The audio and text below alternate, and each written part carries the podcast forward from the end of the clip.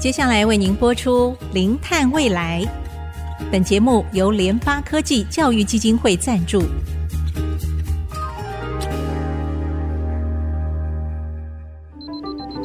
前瞻能源新方向，以科学与科技迈向近零碳排，智慧永续，与您一同开创零碳未来。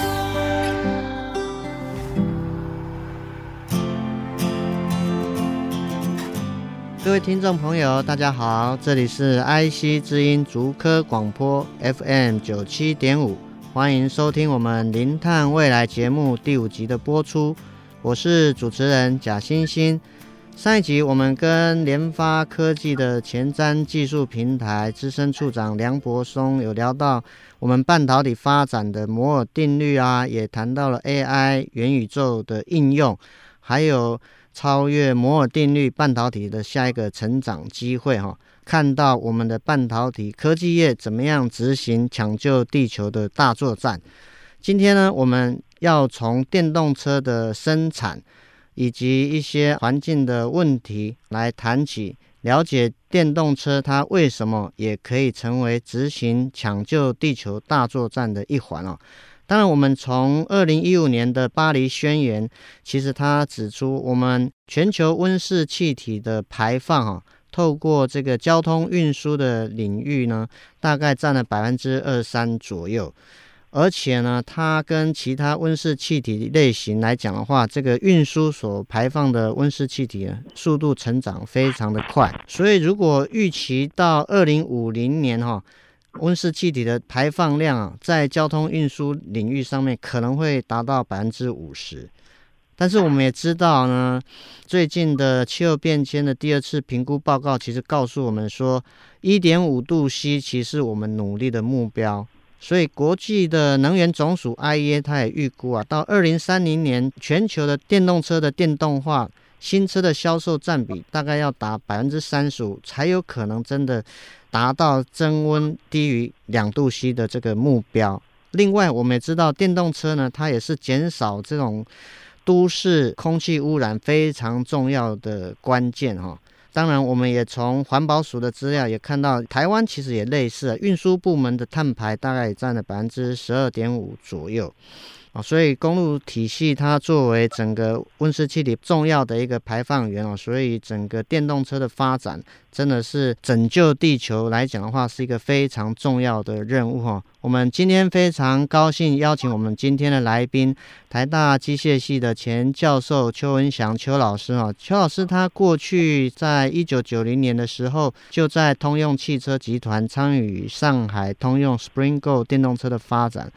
他过去二十五年，从传统车厂的经验到电动车的发展，从整车供应链采购等等，具有非常资深的一个经历啊！让我们欢迎我们今天的来宾邱文祥邱老师。邱老师好，哎，大家好。是的，邱老师，过去您的这个经验哈，在汽车领域到电动车的发展，您可不可以稍微介绍一下您过去的这些资历，着重在哪一方面的研究跟发展？我是出国留学，在通用公司，从产品开发一直做到整车的汽油车的整车的总工程师，主要是跟丰田汽车、速霸陆、伊势子。还有是自己一起开发车子，嗯哼，后来就进到电动车的领域，那公司送我到日本去管理整个的日本的电动车的供应商体系，是，另外也派到大陆，那日本五年，大陆五年都是管理供应商体系。那在后来我又被调到二零一一年，我被调到大陆去，带着美国团队去教导怎么样子，就大陆的。合资厂怎么样去开发一流的电动车？因为大陆很多电动车做二三流电动车，怎么开发一流电动车？所以说就开始就是 Spring Go，那是二零一一年开始启动的。后来呃这部车子开发完了之后呢，我就去念的 EMBA，公司送我在上海复旦，还有美国的华盛顿大学念 EMBA，我就进到整个的 business，嗯哼，整个战略规划，关于整个电动车。油电混合车跟燃料电池车的战略规划，是啊，后来才决定回到台湾，来台大培养下一代。所以今天我在这儿。是哇，所以刚听老师您过去从这个传统到整个电动车的一个发展，不只是策略的发展，乃至于它整个 business model 的规划，其实都有非常丰富的经验哈。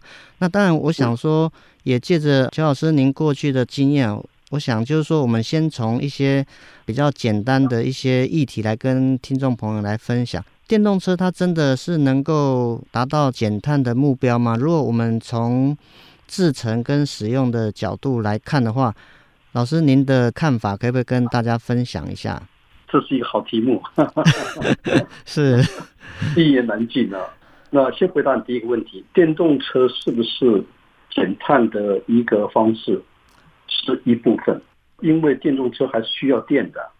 那这个电从哪里来呢？如果今天我的电是火力发电，我能够减碳吗？没有。所以说，事实上，电动车要达到减碳的目标的话，最重要的背后还是要靠能源的政策。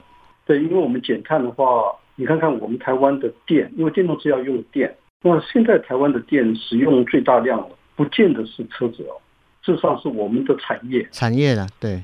对，那所以说，这整个的能源政策比电动车政策还重要的。嗯。确实，我们这个节目呢，在未来的时间也会从整个能源的政策的议题来做这样的讨论。不过，其实我自己也是一直在思考这个问题啊，就是哎，我们电动车充电桩的电是从哪里来？如果说这个电还是用市电、火力发电的，那就是我们做一半嘛。事实上，我会恶化它，嗯嗯，因为你你转换的电还需要一个效率啊。确实啊，如果说我们电动车的这个呃能源啊，它的来源是一个更重要的议题，就是说我们充电的电从哪里来？我想啊，就我们目前现在看起来，大部分还是市电，如果能够全部的做成。啊，绿电来讲的话，应该才是做完整的一套了哈。那当然，我想就是说，也借着啊，邱老师您过去在日本、美国、中国过去的经历，从燃油车到电动车策略的一个转换，可不可以分享一下您过去参与的时候推动的政策最重要的关键是什么？最重要的关键就是脚踏实地、实实在在做事情。因为在大陆那一段时间呢，我看到大陆有很多政治指标。大陆投了很多的钱，设定大目标，也就是政治指标。那政治指标结果呢，是引发了很多做的虚虚实实，没有办法实实在在做事情，所以反而是阻碍了电动车整个发展。所以我们要做电动车的话，必须扎扎实实的、脚踏实地把这些产品给开发出来。其中很重要的一项，牵涉到我们的电池。电池是，那电池这个东西呢，又是一个开发中的产品。全世界各地的电池的配方现在都还没有说定的哈，嗯，大家都还在不断开发当中。那现在是锂电池，有谈到固态电池，有氢燃料电池，电池这个领域呢，还是在发展当中，这是一个关键的，是。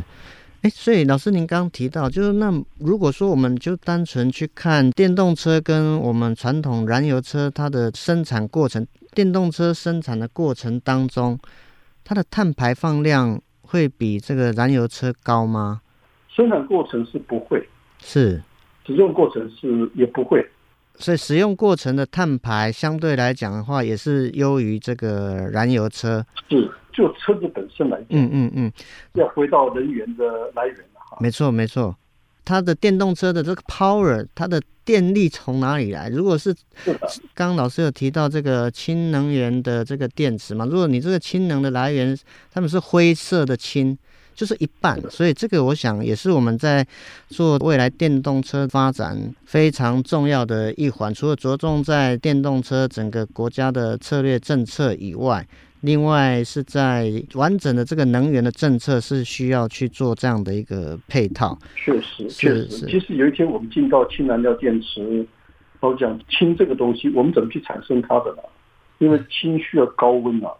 我们今天是用什么产生？如果说我们用一般的火力的方式，那就跟那个 电池的电一样啊。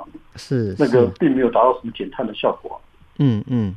哎，老师，我想就是说，因为您现在退休了嘛，哈，因为我知道您在这个人才培育上面其实也非常的花心思，因为确实人才是未来科学国家进步一个非常重要的一个指标。那么在电动车方面，您目前有投入哪一些的这个计划？我比较大的心愿是能够帮助我们国内的产业界能够扎扎实实的去走到国际的市场里面去。是。那至于学生呢，是未来的希望。打电动车这一仗啊，整个的 AI，我们叫不叫自驾车，叫辅助驾驶车。辅助驾驶。很多全部都跟 AI 有关系。是。所以我们有两块，一个是我们目前未来的电动车，还有一个块是将来的 AI，车子会跟 AI 结合在一起。我们台湾的强项事实上是在这个电子方面。对。所以这些人，年轻人啊，要培养他们，要有国际的视野。年轻人绝对不能够只有台湾的视野或者两岸的视野，必须要国际的视野。是是，我们台湾的一条出路是走到国际上面去，从走到国际上面再回头看台湾或是两岸的话，就可以从上往下看。嗯，我是希望培养学生有这样一个大视野，是这样他们才能知道说怎么样子帮助台湾。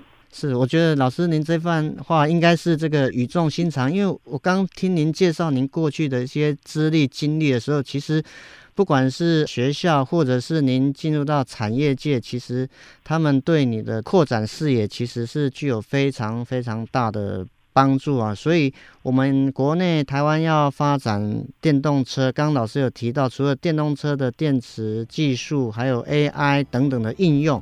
国家需要在这方面大力来培养年轻的优秀人才，让他们具有国际的视野，才有办法走入国际啊！我想这是我们这一段邱老师给我们的建议啊。节目先进行到这边，我们休息一下，待会再继续我们的零碳未来。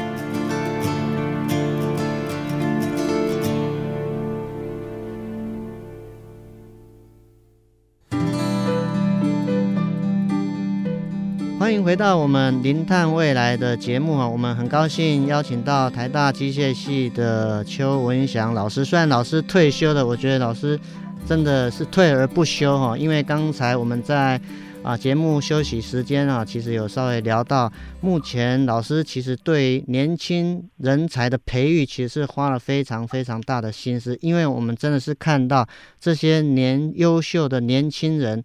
培养他们具有国际观、解决问题的能力，才是我们国家在发展电动车产业的时候最重要的一个基础工作。那么，我想就接续邱老师刚才的分享哦。目前就是说，在人才培育的计划当中，老师您有没有参与电动车上面跟这个人才年轻学者的培育？我想提一件事情，就是我们国内有几个学校，嗯，台大。清大、交大、北科大，还有成大这些学校呢，都有参加以前一年一度在日本举行的国际电动车方程式大赛。嗯哼，各校都有各校的团队，那这些团队呢，都是学生自愿自己组成的。这些学生都有热情，所以说我对这些学生都特别喜欢，因为。他们除了在学校忙繁忙的课业之外呢，他们还有这个 passion，这个对他们还有一个热情，一个梦想。是的，是的。我也曾经跟台大的工学院长建议说，应该给这些学生特别加分嘛。那这些学生呢，都是将来的种子。没错。国内因为在电动车这一方面，毕竟产业界做的比较少，所以说在这一方面的研发也不太多。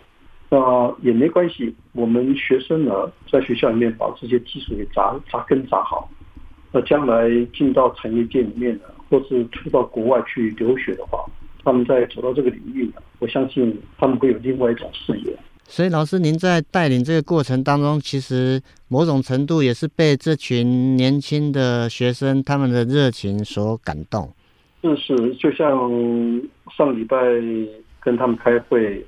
我就谈到说，我要找个时间跟这个新的团队介绍一下我们在产业界，我们怎么样子开发一部电动车的，从头讲到尾，是是，是，跟他们整个的讲一次，嗯哼，然后呢，再跟他们讨论说，他们要将来要进行的这第四代车子呢，对，他们准备要做什么样的修改，嗯哼，要在哪一个领域里面做修改，我们来做一个规划。